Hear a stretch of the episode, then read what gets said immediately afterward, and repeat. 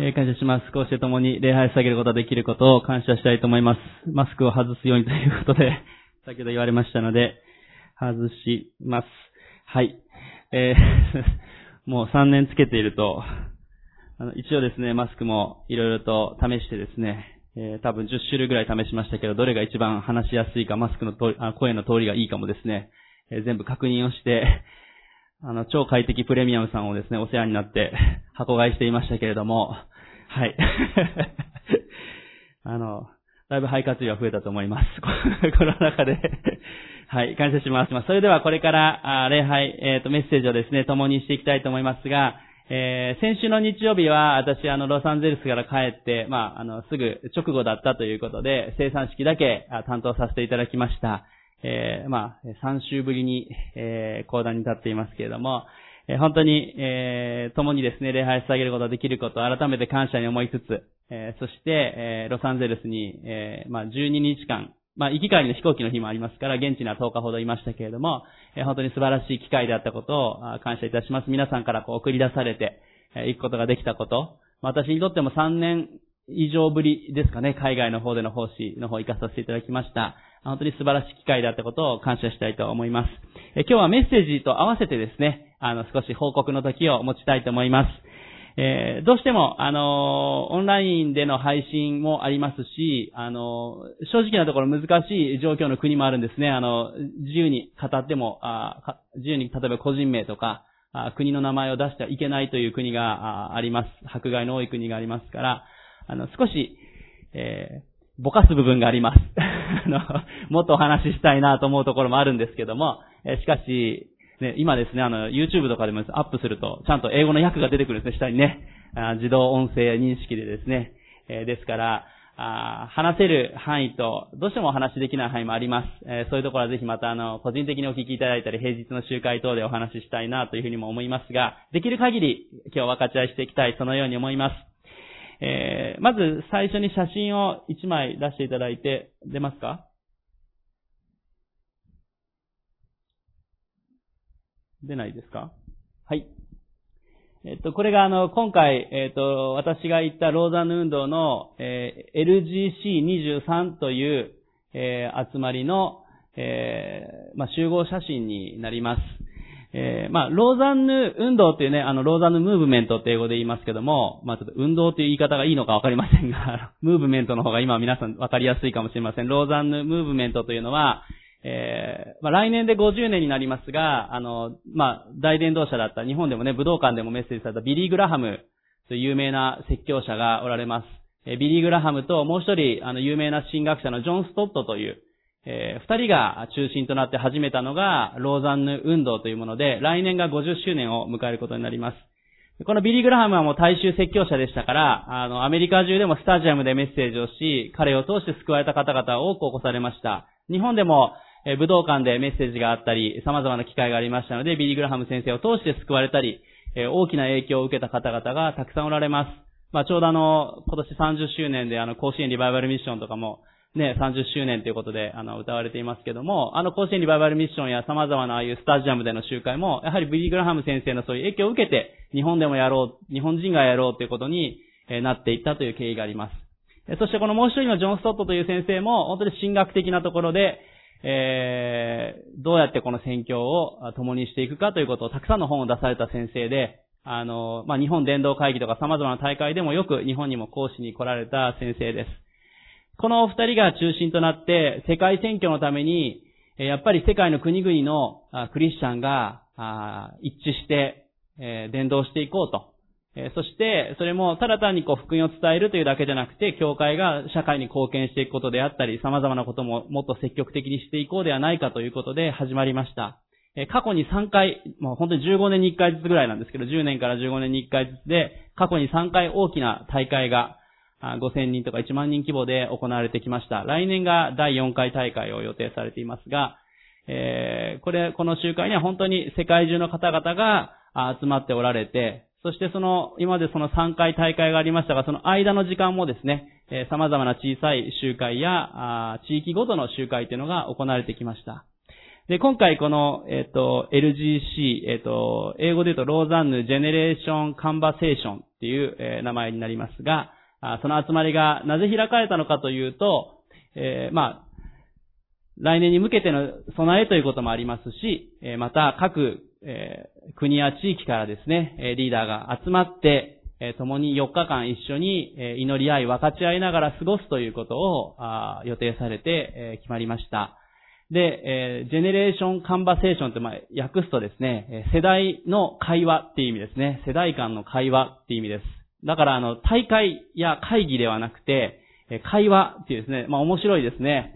えー、日本人はどっちかというと会議とかですね、あの、大会っていう方がなんかわかりやすく思うんですけども、あえて、えー、世代ごとのこう会話っていうことを中心とした集会ということで、えー、予定をされました。えー、そしてこの各地から集まる100人ほどのリーダーは、あもう全部バラバラの国や地域から、まあ、同じ国から来る場合もですね、え、例えばアメリカであったら、あの、ハワイからとかですね、えー、様々ないろんな場所がありますから、そういうふうに、え、集まりました。え、そして世代も、世代間というだけあって、え、18歳から81歳まで幅広く集まりました。え、通常こういうなんかリーダーの会議というと大体60代ぐらいの年配の男性というのがですね、集まりやすくなるんですけど、そうじゃなくて、男女比も、え、年齢のバラバラもですね、年齢のその世代もですね、全部分けて、えパーセンテージも出して選ばれたそうです。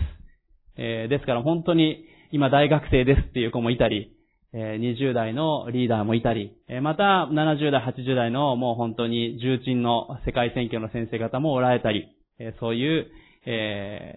集まりでした。で、まあ、あ私にこう参加できますかっていう声をかけていただいたり、推薦をしていただくことがあって、え、まあ、感謝のことに日本から私一人、まあもう一人日本人、あのアメリカの方から日本人牧師の先生参加されましたけども、えー、参加させていただくことができました。えー、本当に素晴らしい時で、ちょうどこの集合写真見ていただくとわかる通り、本当に世界各地のですね、えー、様々なあ人種、言語、えー、国籍を超えてですね、えー、性別を超えて、こうして集う時間でした。また今回声をかけていただいたときに、あ、積極的にぜひ行きますっていうふうに返事できた理由の一つが、私が卒業した、あの、タルボット進学校が会場であったということです。えー、まあこれタルボット進学校のチャペルなんですけども、あの、最近ね、ちょっと十字架をなんか黄金にしましたって、ちょっと私はもうちょっとクラシックなのが好きだったんですけど、あの、すごく素晴らしい私の愛する進学校です。ちょうど卒業して10年になりましたけれども、あ良い機会だなと、えー、教授たちにお会いしたり、友人たちにお会いしたり、つながりを作ってですね、えー、行くためにもちょうど良い機会と思い、えー、参加を決断したわけです。この大会の期間中、えっ、と、次の写真に出していただいて、え写真をですね、あんまり会議中撮れないんです。え、どうしてかっていうと、写真を撮ってはいけませんっていうカードをつけてる方々がおられるんですね。あの、迫害のある国の方々は写真が顔が出てはいけないということがあるので、あの、あまりこう、顔が映らないシーンしか、こう、全体の時には撮れない。さっきの集合写真、実はあの、顔が出てはいけないという人は、あの、サングラスをしたり、えー、映らないようにしたりしておられましたので、全員ではさっきありませんでした。で、この、見ていただいた通り、あの、大会とかではありませんので、メッセージというものはほとんどなかったです。10分ぐらいのものがいくつかあったぐらいで、あとは、共に御言葉を開いて語られたことを分かち合いをしていったり、それぞれの国のお証しをしたり、また、こういうケースの場合はどういうことが起こるかということですね。ケーススタディをしたり、え、一回はですね、一緒にレゴを作るというのもね、やりました。レゴを一緒にやってみてどういうふうにその世代間とかですね、性別が国によって反応が違うかってね。アジア人は大体きっちりとですね、説明書を見ながらやる人が多かったりですね。あの、そういう特徴もあの学びながらあやる機会で、それも楽しかったです。えー、そして、グループごとにこう座るんですけど、5人ずつぐらいのグループですが、5大陸全部バラバラ、世代もバラバラのグル、あの、設定でですね、それも面白かったですね。あの、私のグループは、ウクライナのリーダーと、えー、カリブ海のリーダーと、えー、韓国のリーダーと、もしろアメリカ人だったかな？はい。の5人でしたけれども、私とね、えー、本当にその様々な、国と地域の交わりの場でした。部屋も4人部屋で、先ほどのウクライナのリーダーとも相部屋で、えー、ウクライナとパキスタンと、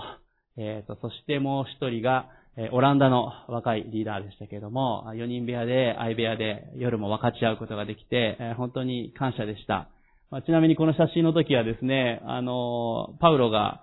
えー、ダマスコに行く途中ですかね、あの、イエス様がこう、まああ、んとこ出会われたシーンが出てきたんですけども、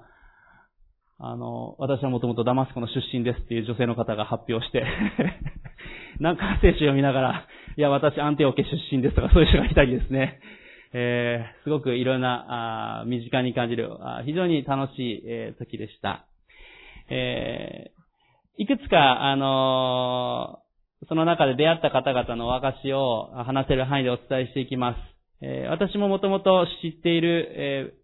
友人もいる教会である中国のある家の教会、このメッセージの中でも私何度か分かち合いしたことがあります。えっ、ー、と、非常に大きな北京にあったあ中国の家の教会でしたけれども、政府の迫害で建物が全部取り押さえになってしまったということがありました。二十数箇所に分かれて礼拝をしていくことになったということですね。2019年にお聞きして、皆さんにお分かち合いしたと思うんですね。しかし1年した時にそれが30ぐらいに増えたということですね、感謝の証をお聞きして皆さんにお伝えしていました。今回、あの、そこの教会から来ていたリーダーにお聞きしたら、なんとその集まりは今60箇所に増えてますと。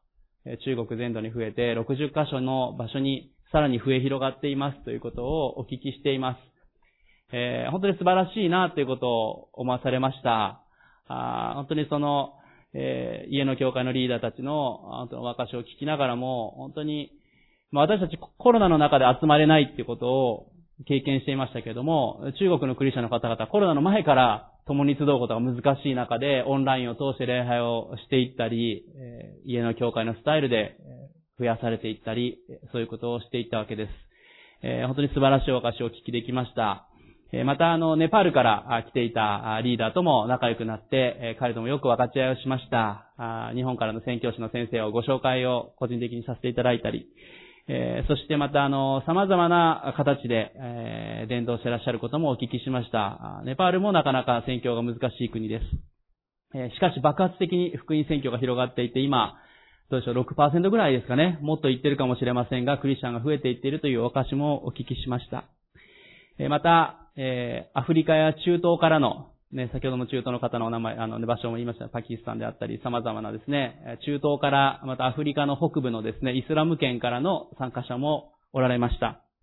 まあ、本当はもっと詳しくお伝えして、写真とかも出せるといいんですが、あイスラム圏での宣教というのは、もっとさらに過酷な、厳しいものです。えー、まあ、殺されて当たり前であったりですね、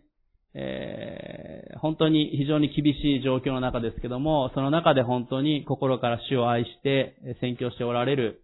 その姿、分かち合いを生で聞くことができること、共に祈り合えるということは本当に感謝なことでした。えー、日本は、迫害があ主だってないですね。まあ、家庭内とか地域ではある場合がありますが、あそれも以前に比べたら、あの、神社仏閣の影響も前よりは減ってきたり、えー、個人主義的なところで自由さがあります。えー、ある意味迫害がない国と言えると思います。えしかし日本は世界の中では2番目の未伝道地です。えクリスチャン人口は1%未満なわけです。えカトリックの方々も含め、時にその統計には異端の方々も含めての統計になるわけですね。1%のクリスチャン。一番、あの、未伝道地というのはバングラディッシュです。二番目が日本で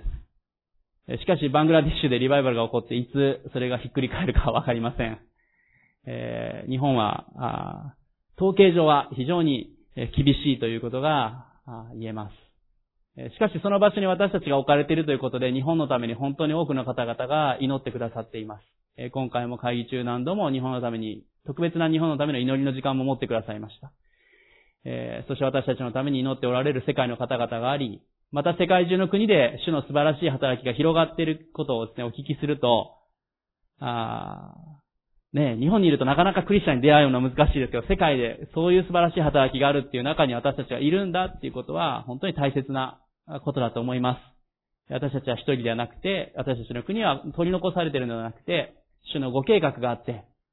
必ず日本の時がやってきて、日本で多くの方々が救われる、その時が起こることを期待したいと思います。そのために多くの方々が祈って来られました。えー、ノルウェーからの参加のね、若い青年もいたんですけど、いや、うちの教会ノルウェー人の方に開拓してもらったんだったら、すごい喜んでね、えー、おられました。ノルウェーの若い子と年配の先生とおられましたけどね、すごい親しみを持って、えー、いろいろ聞いてきてくださって、いつか行きたいなっていうふうに言ってくださって、えー、本当にそういうところを見てもですね、あ私たち、本当に世界から祈られ、励まされて、この教会もあり、私たちもいるんだということを感謝したい、そのように思います。えー、そして先ほどあの、ウクライナのリーダーがと言いましたが、次の写真を出していただきたいと思います。あ、これちょっと飛びます。もう一、あ、一個、一個前のですね、この写真はですね、えー、本当は後で言おうかと思っ、あ、いいです。ごめんなさい。次にします、やっぱり。はい。えー、これはですね、えー、私の髪型がボサボサなんですけど、お風呂入った後なんで すいません。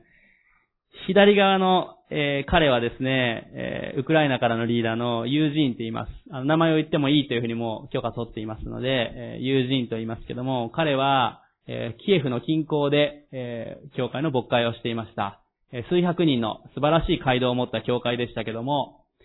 えー、ロシアの侵攻によって、えー、教会の建物は占拠されてしまい、教会はある意味散り散りになっていきました。今、その彼の教会は、ロシア軍の基地で、もう壁はサタン的な言葉が書かれて破壊されながらそこは基地として使われているっていうことを聞いています。あの、戦争になる前の綺麗なですね、礼拝してる人本当にすごい、素晴らしい綺麗な教会でした。えー、彼と彼の家族は今ドイツに、えー、逃げて、えー、ドイツの方に住みながら車で2日間かけて今年だけでもう20回ウクライナに戻って牧会していますというふうに 言って片道2日間ですね。え車で、えドイツからポーランドを越えてウクライナまで行っていますと。そして教会は、あの、ポーランド付近のですね、ウクライナなんですけど、ちょっと国境近くのところに新しい場所で、え教会を今牧会していますと。しかし、キエフの方まで迂回して、ロシア軍を避けていって、キエフの中でも、え働きをしているということを分かち合ってくれました。直接ウクライナの方のそのようなお証をお聞きできたということも感謝でしたけれども、えー、この大会にはですね、えー、ロシアからのリーダーも参加していたわけです。えー、この真ん中にいるのが、ロシアのリーダーのアレクセイさんと言いますけども、え、ロシアからのリーダーも参加していました。えー、そして、えっと、初日の夜ですね、私たちの部屋にこのロシアのリーダーが訪ねてきてくれて、え一緒に3人で分かち合って祈り合う時を持ちました。夜の2時ぐらいまで あの、まさか目の前でですね、ウクライナのリーダーとロシアのリーダーが一緒に分かち合うっていうですね、えロシアも様々なクリスチャンの方がおられます。ロシア国教会はプーチン大統領のために祈ってですね、応援しているという立場をとっていますが、しかし、プロテスタントのクリスチャンを中心に、そうではなくて、戦争に反対をしていたり、福音による一致を、和解を求めている方々もおられます。このアレクセイさんも、そのお一人です。彼の家族は今、あどこの国とは言えないですけど、国外に家族で一旦移住して、ロシアに戻りながら宣教をされています。彼も写真出して大丈夫ということをお聞きしていますので、え出しましたけれども、本当に心から分かち合い、祈り合う時間を持つことができました。あそして、ウクライナのその、え、友人がですね、え、このロシアのアレクセイさんに対して、あなたは、本当に私の友だと、神にあって家族だというふうに言っていたことが印象的でした。あね、このニュースで見ると本当に憎しみ合う二つの国ですけども、しかしキリストにあって共に祈り合うことができる、分かち合うことができる、本当に素晴らしいことだなと思います。このウクライナのリーダーもロシアのリーダーも、やはり国外からそこに住む移住してきたウクライナ人、ロシア人の方々への宣教ということも新しく考えていかなければいけないということを言っていました。えー、まあ、早く戦争が終結することを祈りつつ、しかし国外にこう出ていった方々のための、やはり教会や活動も必要になるわけですね。えー、本当にそのようにして、しかし散らされた人々が教会を建てていく。まあ、確かに初代教会もそうだったなと思わされます。えー、本当に素晴らしいお証と、あ本当にビジョンをお聞きできて、えー、感謝でした。彼らもまたね、日本のためにも祈ってくれたことも本当に感謝でした。えー今日、この、ウクライナとロシアですね、まあ、あと日本のですね、あの、写真が出ていますけど、私たち、何によって一致できるかっていうことをですね、思わされます。それは、福音によって一致できるんだということです。今日メッセージのタイトルは、あ福音による一致というタイトルを付けさせていただいています。福音による一致。私たち一致しようとするときに何によって一致するのかということがあります。何か目標が必要なわけです。えー、何かの大会に出るとかですね。えー、何か目標を立てる。そういうこともあるかもしれません。しかし、クリスチャンにとって私たちが、ある意味、唯一と言える、極論これだって言えるのは、やはり福音による一致だということです。これがあるからこそ、国を超えて、人種を超えて、私たちは一致していくことができるわけです。福音というのは、私たちに許しを与えてくれるものです。なぜなら、キリストの福音というのは、私たちを許すためのものだからです。イエス様は十字架の上でも父を彼らをお許しくださいと言われました。そこに福音の力があります。許しの力があるわけです。イエス様が私たちを許してくださったように、私たちも互いに許し合うことをイエス様は命じておられます。また、福音は私たちに救いを与えるためのものです。ね、ここに書いてありますが、福音、私は福音を恥としません。福音は信じるすべての人に救いをもたらす神の力です。罪の中にいる者が福音によって贖い出され、救われるその対象はお金持ちやある人種だけではない。すべてのものが救われることができる、そこに福音の力があります。また福音が一致できる理由の一つというのは、一緒に見上げるものがあるということです。一緒に見上げるものがあるので、私たちは福音によって一致していくことができます。あ、先ほどの写真のままでいいですけど、ちょっとあまり動かさなくて大丈夫です。ですか？ちょっと写真の方、聞こえてる？大丈夫かな？はい。はい。えー、ね、福音を、えー、見上げていくことができるので、えー、そこで一致していくことができます。そして見上げていくときに、互いに違いがあっても、えー、そこで、えー、互いをこの写真のように許し合っていくことができる。えー、そして愛し合っていくことができるということを感謝したいと思います。一箇所見言葉も開きたいと思います。目視録の5章の9節から10節。目視録5章の9節10節。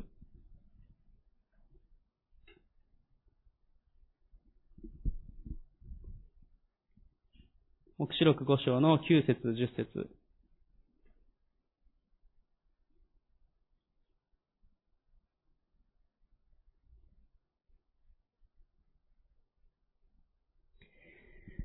目視録5章の9節10節をお読みいたします。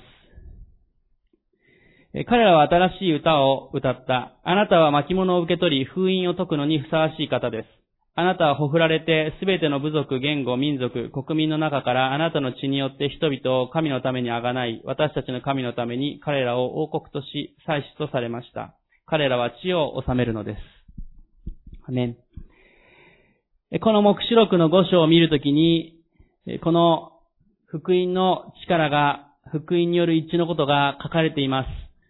えー、今日皆さんにお伝えしたい一つ目のこと、それは、福音はすべての国、民族に一致を与えるものであるということです。もうすでに何度も今話してきましたが、福音はすべての国、民族に一致を与えるものです。福音はすべての国、民族に一致を与えます。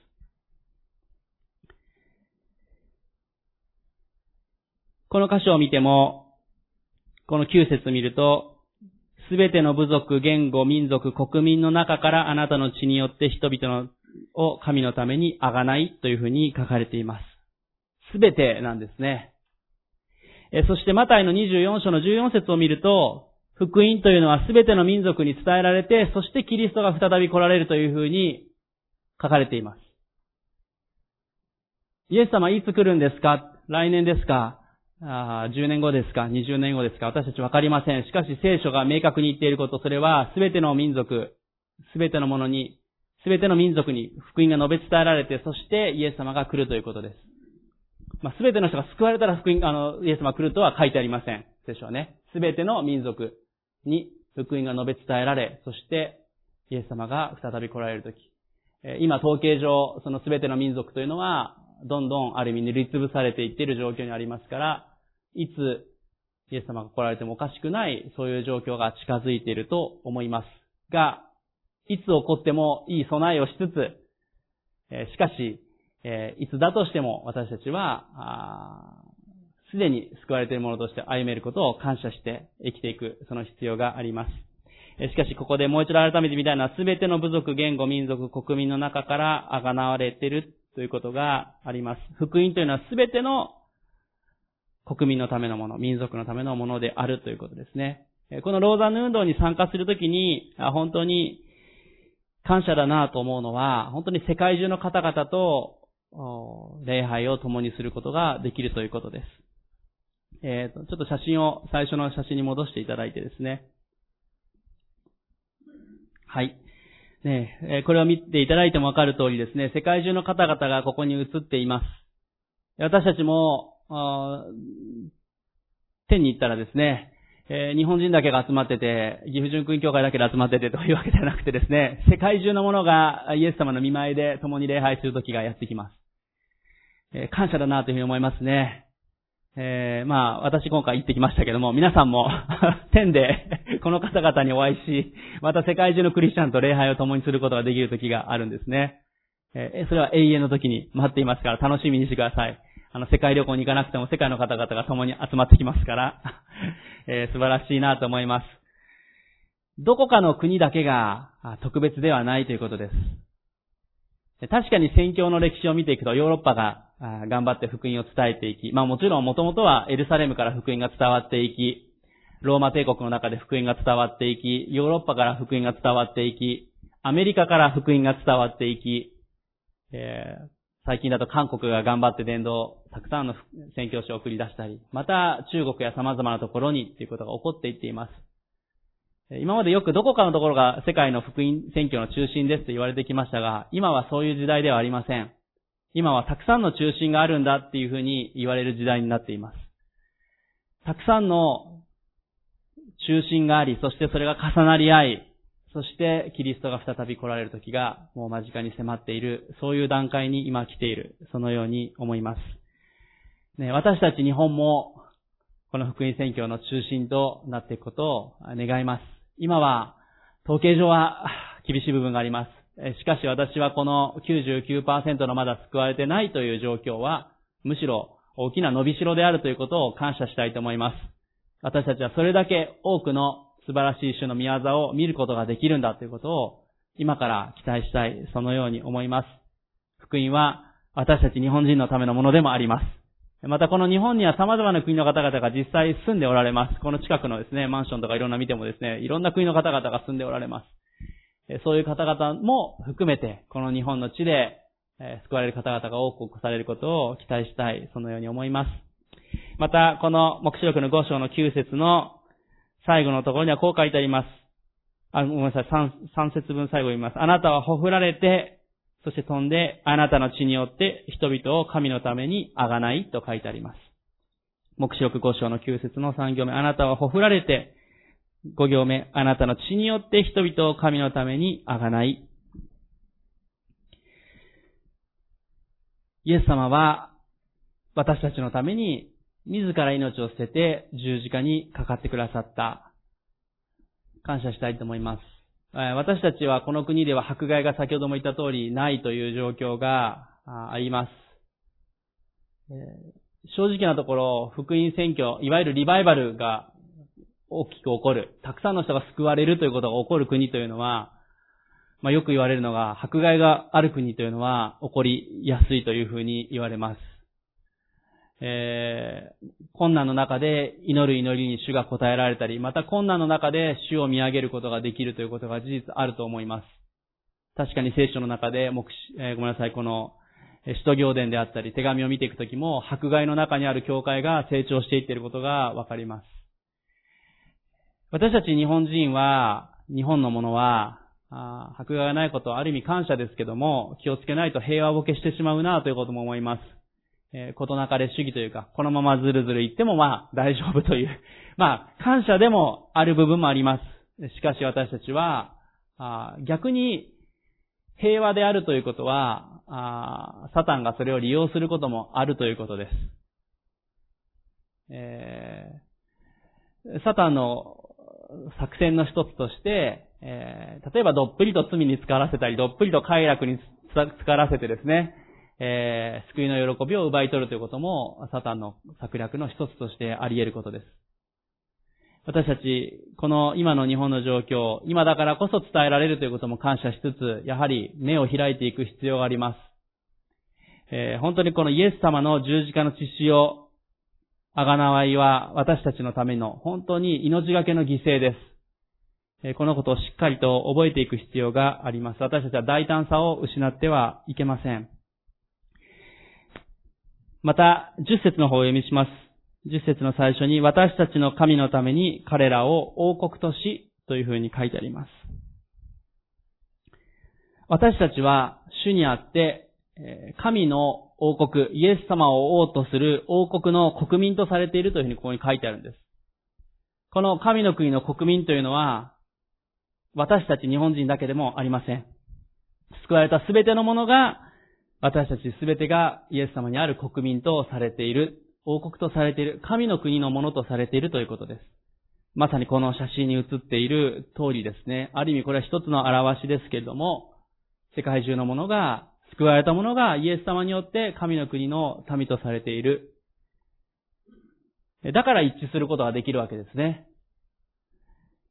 えー、先ほどのちょっと少し写真を飛んで、礼拝の写真を出していただいてよろしいですか？二つぐらい写真を飛んでいただいて。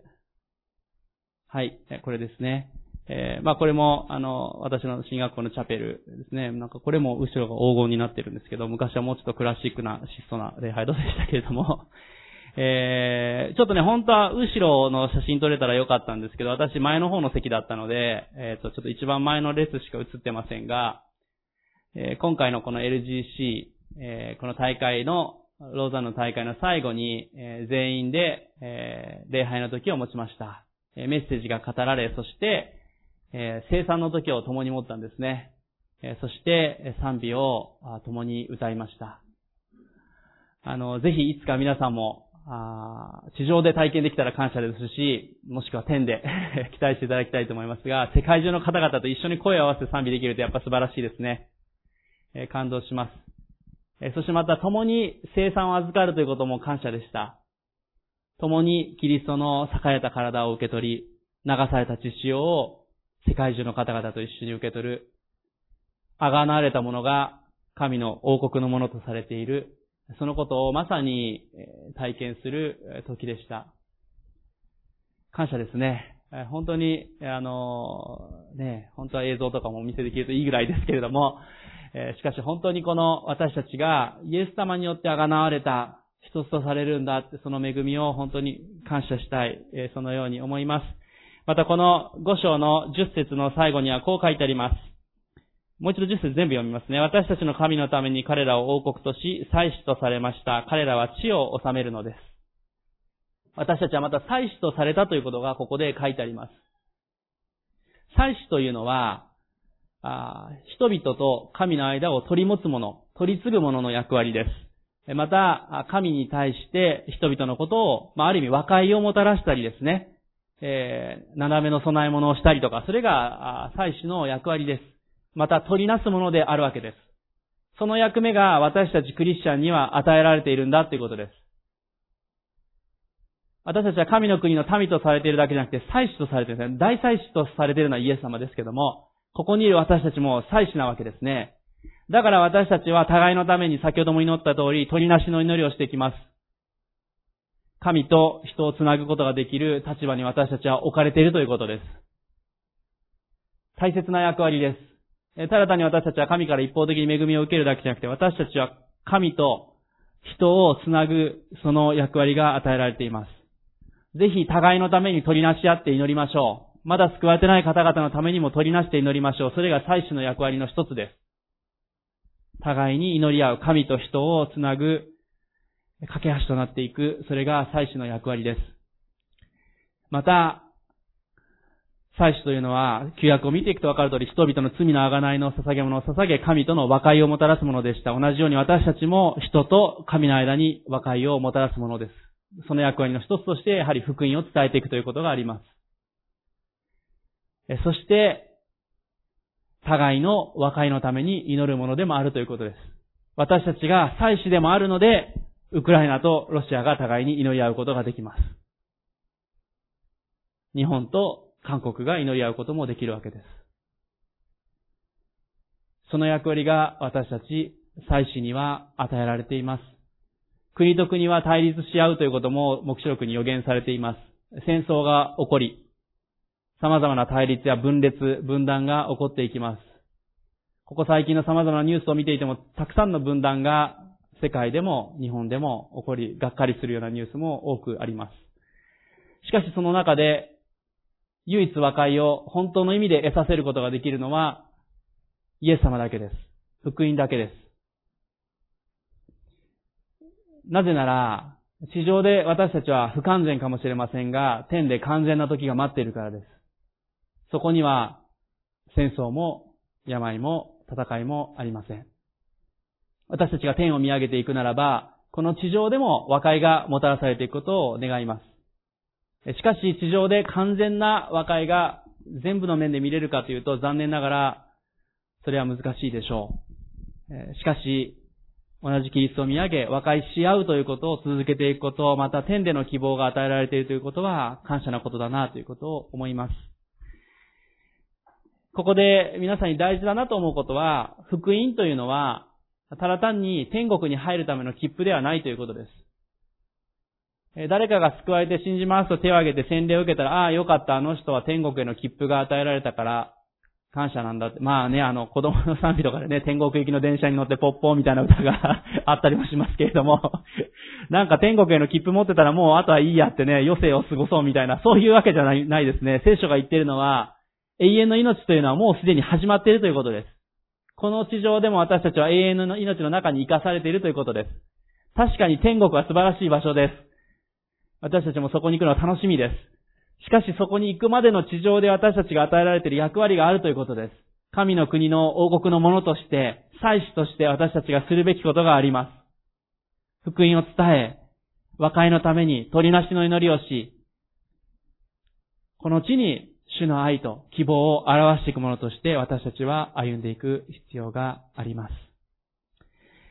今日もう一箇所ですね、実は開いて、えー、メッセージを閉じていきたいと思っているんです。使徒行伝の15章の36節から41節です。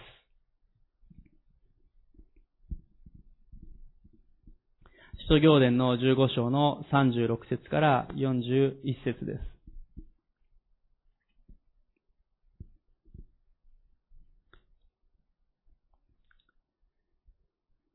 使徒の働き15章の36節から41節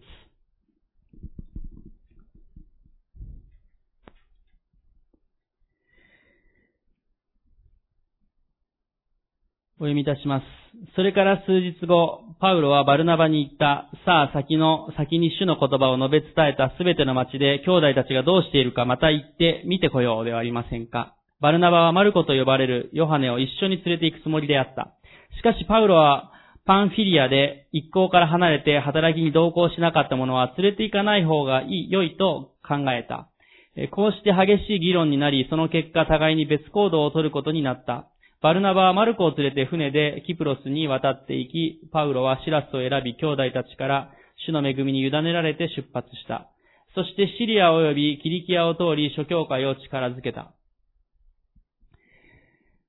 今回ですね、この LGC という、えー、世代間会話のローザンの働きに参加しましたけども、世代間ということが一つの注目点であったわけです。その時にこの見言葉の箇所もですね、開いてグループで分かち合って全体に発表してというようなことの時間も持ちました。私はあんまりこの箇所っていうのはね、そんなに好きではなかったわけです。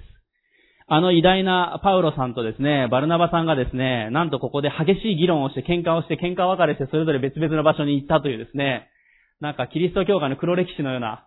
えできれば触れたくないような 記述なわけですね。で、ここからメッセージ語ろうとすると、なかなかどう語ろうかっていうふうになりやすいわけですよ。しかし、この場所を、今回の大会で開くときに様々なことも気づかされていきました。まず、ここで、えバルナバという人物がどういう人かっていうのをこの使徒行伝の15章の前までを見ていくとわかるのは、バルナバはパウロを育てた人物だったということです。パウロがイエス様に、あの、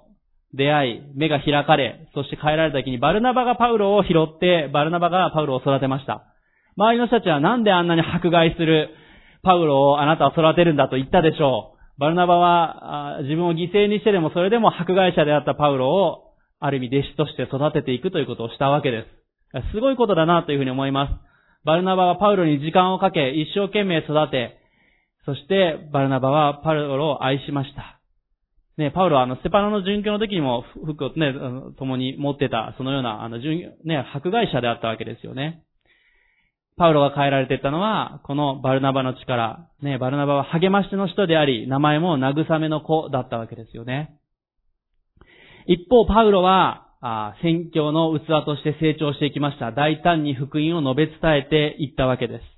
二人とも用いられていきました。一つ前の35節を見ると、こう書いてあります。パウロとバルナバはアンティオキアに留まって、他の多くの人々と共に主の言葉を教え、福音を述べ伝えた。つい一つ前の説までパウロとバルナバは一緒に宣教しているわけですよ。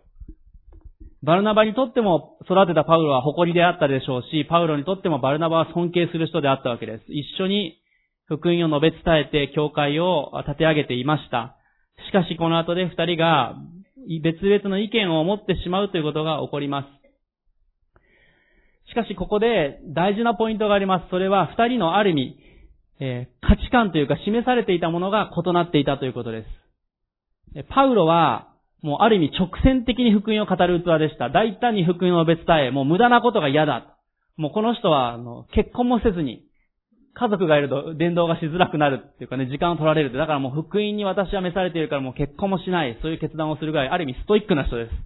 パウロはともかく直線的に伝道、伝道というふうにどんどん次の地に次の地へ行く人でした。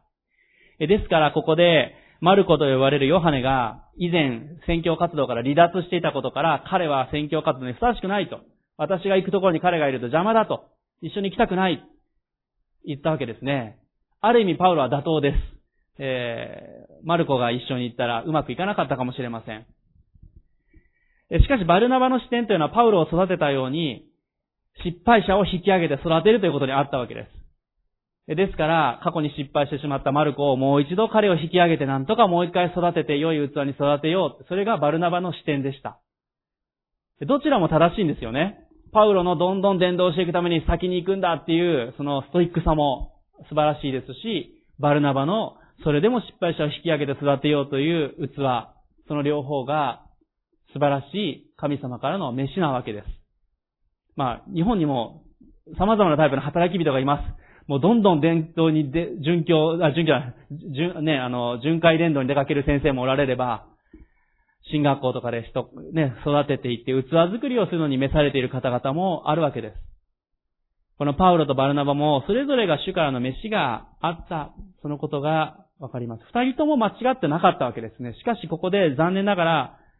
激論が交わされてしまい、別々の行動をしていくことになってしまったということです。しかしここで大事なポイントがあります。40節を見ていただくと、こう書いてあります。パウロはシラスを選び、兄弟たちから主の恵みに委ねられて出発した。このアンテオ家の教会の人たちから見ると、バルナバの方がパウロよりももっと親しみがあったと思います。なぜならバルナバの方が先に救われたある意味先輩の世代のクリスチャンだったわけです。世代が一個違うわけですね。年は近かったかもしれませんが、世代が違いました。バルナバの方がアンテオ家の教会の人たちからすると長く一緒に教会活動をし、親しみのあった、信頼を得ていた人物でしょう。むしろ救われたばかりで成長していってるパウロよりもバルナバのに従えよっていう人たちもあったかもしれません。しかし、このアンテオ家の教会の人たちはどうしたかというと、なんと、このパウロとシラスをも恵みに委ねて出発した。祈り彼らを送り出したということですね。バルナバたちも、バルナバとマルコも祈って送り出され、そしてパウロとシラスも祈って送り出されたということです。ここに教会の姿が表されているなと思います。時に世代によって思いが違ったり、それぞれの飯によって違いがある場合があります。ある方は教会の中でも積極的に伝道していこうというタイプの方があれば、来た方を優しく迎えられ、迎え入れるタイプの方もあります。前に立ってリーダーシップを発揮する方もあれば、裏方で支えるのが得意なタイプの方もあります。ね、ユースの働きとか見ててもそうですね、友達をたくさん誘ってくるタイプの方もあれば、来た方をね、あの、歓迎したり、裏方で熱心にやってくれる、そういうメンバーもあったりもします。しかし、それが、一つの教会の形でもあるわけですね。しかし、その中で大事なポイントというのは、主の恵みに委ねることであり、祈り合うことなんだということです。教会はここで、パウロのためにも祈り、バルナバのためにも祈った。そして主の恵みに委ねたということです。だからただ単に喧嘩別れしましたっていう話でここ終わってないんですね。両方を祝福したんですね。その結果41節を見ると、諸教会を力づけたっていうふうに書いてあります。祈りを送り出されていくときに、主の力が豊かに働きます。ここで素晴らしかったなと思うのは、パウロ派とバルナバ派で教会が分裂して別々の教会に分かれたとは書いてないんですね。両方のために彼らは祈っていった。素晴らしいなと思います。祈りの中で私たちは一致を持っていくことができます。ですからここで激しい議論になって別々の道を歩んだように見えるバルナバとパウロですが、実は召されている方向が違っているように見えても、祈りの中で福音による一致が保たれていたということです。なぜそれが言えるかというと、後にこのバルナバが育てたマルコはですね、パウロの宣教の仲間になっていくんですね。バルナバすごいなと思いますね。次々とそういう器を育ててですね、育てたら今度はパウロと一緒に送り出して、えー、パウロの同行者として送り出したわけですよ。だからパウロはバルナバが育てたやつだから私は受け入れないとか言わなかったんですよ。パウロはバルナバが育てたそのマルコをもう一度彼も連れて、今度成長したマルコ、マルコと呼ばれるヨハネを連れて宣教に行きました。素晴らしいなということを思いますね。もしパウロだけのタイプの人だけだったらですね、大変ですね。もうきっとこの教会も脱落者だらけの教会になるでしょう。え、バルナバばかりの教会だったらですね、愛があって優しい教会に見えるかもしれませんけども、なんかちょっともしかしたら、まあ、ぬるいって言っちゃいけないかもしれませんけれども あの、のんびりしてしまうかもしれません。パウロもあり、バルナバもあり、その時に、この教会は、キリスト教会はこの時成長していったってことがわかります。世代によっての違いということが確かにあるなっていうことをこの大会の中でもこの御言葉を読みながら思いました。年配の先生たちというのは若い世代を一生懸命励まして、えー、時間をこの大会の中でも取ってくださったんですね。もう本当にたくさんの本を書いているような素晴らしい先生たちが一緒にご飯を食べながら話を聞いてくれて祈ってくださいました。また私も若くないなと思ったのは、私よりも年下の20代のリーダーたちと一緒に分かっちゃったりするときにですね、どのように進学校行ったんですかとか、どのようにミニストリー始めたらいいですかとかって聞いてくださったりしてきて、えー、本当にこう、互いに励まし合っていくっていうことも感謝だなっていうことを思いました。今日二つ目皆さんにお伝えしたいのは、キリストは世代を超えて一致を与えるということです。キリストは、ね、福音は世代を超えて一致を与えます。ね、一つ目のことは、福音は、キリストは、国や人種を超えて一致を与えるもの、ある意味横の広がりでした。しかし、福音は、キリストは、今度は世代を超えて、縦の関係でも一致を与えるものでもあるんだということです。私たち教会、この教会を見ていても、年配の方からお子さんまでいます。しかし私たちはキリストを見上げていくときに、時に価値観が違う時もあります。70代、80代の方と今の10代の方の価値観は確かに違うでしょう。もう彼らはもともと生まれた時からスマホがある世代です。え私なんてなかったですから、携帯電話もね、あの、高校ぐらいですよ、ポケベルぐらいから始まったの。今の若い世代はスマホから始まってますから、この価値観や考え方も違ったりもします。しかし年配の方々は若い世代を引き上げていくこと、彼らを励ますことができます。若い世代は新しい知恵を提供していくことができます。私たちは世代を超えてキリストにあって一致し、共に働いていくことができるということです。パウルとバルナバが共に働いたように、私たちはそれができるんだってことも感謝していきたいと思います。今回、私のこの、あローザンヌ運動の働きに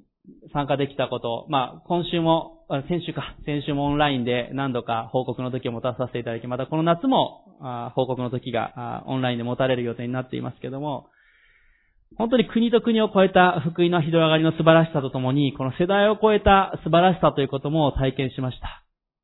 日本選挙を考えるときにこの世代を超えたつながり、共に働くということも大事です。日本の牧師の平均年齢は今70歳と言われています。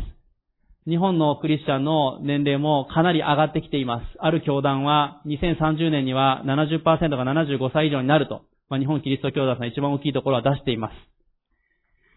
え、もっと若い方々が救われていくことも願いますが、あまあ、残念ながら日本の国全体が高齢化しているというのも事実です。まあ、感謝なことに平均寿命が伸びているということもありますから、それは感謝したいと思います。しかし、じゃあどうしたら教会が健全に成長していくかって考えると、全世代が共に働いていく教会であるべきだということです。ただ単に若い人たちが救われればいいというだけではありません。年配の方々が年配の方々に伝道してもいいわけです。世代を一緒に働いていく、走り続けていく、それが大事です。先ほども言いましたが、福音は天国行きの切符だけではありません。いいですか？救われて余生を過ごして、あとはもう自由に楽して過ごそうじゃなくて、私たちは共に天目指して走り抜いていくものであるということです。ここにいる私たち一人一人が今できることがあります。皆さんにとってできることは何でしょうか？互いのために祈り合うこと、励まし合うこと、様々なことができると思います。若い世代だからできること、上の世代だからできること、あると思います。また、他の国が日本のために祈ってくださっているように、私たちは他の国のためにも祈ることができます。神の国の民として、祭司として、私たちがこの地上で、生涯を主にあって全うしていきたい。そのように思います。最後にお祈りしましょう。主の福音に感謝し、また応答して、今祈っていきましょう。えまず最初に、ぜひ、世界の国々のクリスチャンのために祈りましょう。今、大きな迫害の中で、今日も日曜日礼拝を、本当に隠れて苦しい中で、あ礼拝されている方々もあります。今この瞬間も殉教しておられる方があるかもしれません。どうぞ本当にこの互いのために、他の国のために、民族のために今祈っていきましょう。